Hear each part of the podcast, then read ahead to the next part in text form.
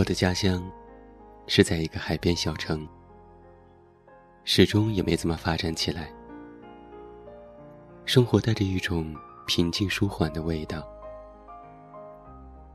整个夏季，因为剧烈的海风，总是夜晚凉爽。骑着自行车上学，一年四季。有一个不太景气的电影院，和藏书不太丰富的图书馆。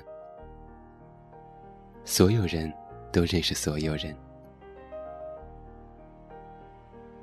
据说派出所抓到两个斗殴的人，都不用调解，让他们自己聊。半小时后，必能够找出一个共同的亲戚朋友，一起挽手走出视野。我想啊，所有人都和我一样。在离开家乡之后，才发觉什么是自己的家乡。置身在一个城市里，你感觉不到一个城市的气质，就像你在一个人的身边，其实你也永远不了解那一个人。一座城市需要你声息相通、肌肤相贴的去爱过。活过，才算熟悉。一座城市需要你千山万水、长途跋涉的远离它，隔绝它，才算真的看清楚它。当我置身北京时，我渐渐读懂了我的小城市。北京的大。对比家乡的小，北京的繁忙，对比出家乡的休闲；北京的人情错综和淡漠，对比出家乡的人情浓厚和简单。总是一次又一次的远去，让我的心一点一点的贴近。但是我不愿意多讲这种情绪。这种所谓的乡愁，乡愁是怎样酿成的？我想，这已经不是这个时代的命题了，那是上一个时代。工业社会刚刚兴起，无数人背离家园，传统的农业生活方式和价值观被冲击，古典的四世同堂。在高昂的房价之下，成为梦想。田园成为我们整个人类怀念、留恋的一种方式，一种情怀。那时我们说：“啊，小金安二郎。啊，侯孝贤。”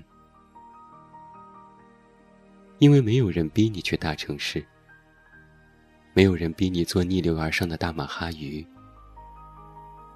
你之所以留在一个压力巨大、生存沉重、无比费力，也几乎泯灭众生的城市里，因为你愿意，因为你接受了这个城市的规则。但是这些规则严酷的近乎伦理，因为在一年之中，总有一两个时刻，你走出西直门地铁站，怀揣着梦想。你觉得这是一座希望之城，因为你青春正盛。你觉得你很大，家乡已经容不下你，必须要一个到大的地方去硬碰硬，去闯一闯。因为你不要安稳，要兴奋；因为你不要舒服，要剧烈；因为你要像一个万花筒一样。永远神情莫测，每次都不一样的世界。故乡，其实是一个永远也回不去的地方，因为你的心已经变了。每次回到家里，初三天，紧绷的神经仍旧紧绷，要一周左右。才完全散淡下来，彻底放空自己。十天半个月，你觉得舒服无比，而半个月之后，你开始觉得无聊。是的，不好意思，父母相伴，但是你仍旧觉得无聊。你开始想念大城市的烟尘、车声、人际纷争。那起码是一个鲜活的世界。不要承认，就像食肉动物无法再食草一样。每一个出走的人，都以为自己可以随时回家，而这正是人生的悲剧。其实。家，是在你转身离开的那个瞬间，就已经永远无法抵达了。而更大的悲剧，我想在于，我们的父母，其实永远无法进入我们现今构造的世界。这座偌大的城市，对他们来说，不如门口有条杨柳拂面的小河。以及我们的孩子，那逆流而上的大马哈鱼的后代，他们更加无从想象。那么一个遥远的小城市，哪怕在我们怀念的口吻里，变得越来越美好不真的伊甸园。我们遥望着下游日益衰老的父母，我们奋力挽着同在上游的后代。是的，我们可以告诉自己：如果没有我们前仆后继的滋养，不会有这样一座巨大的城市。大马哈鱼为什么而有？我想啊，就是因为那些无法实现的渴望吧。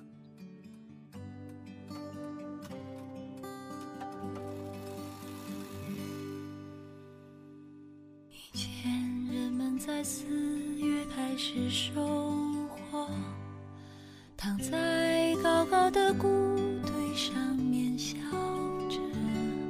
我穿过金黄的麦田，去给稻草人唱歌，等着落山风吹过。你从一座叫我的小镇经过，刚好。化成雨飘落，你穿着透明的衣服，给我一个人唱歌，全都是我喜欢的歌。我们去大草原的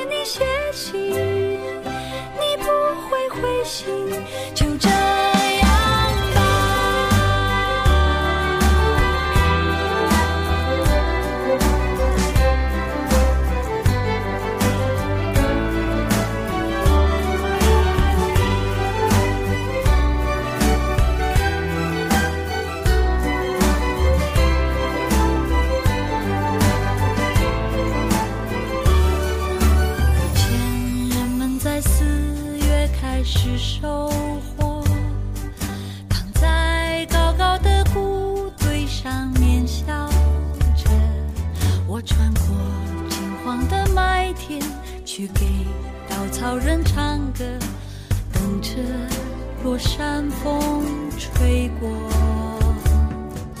你从一座叫我的小镇经过。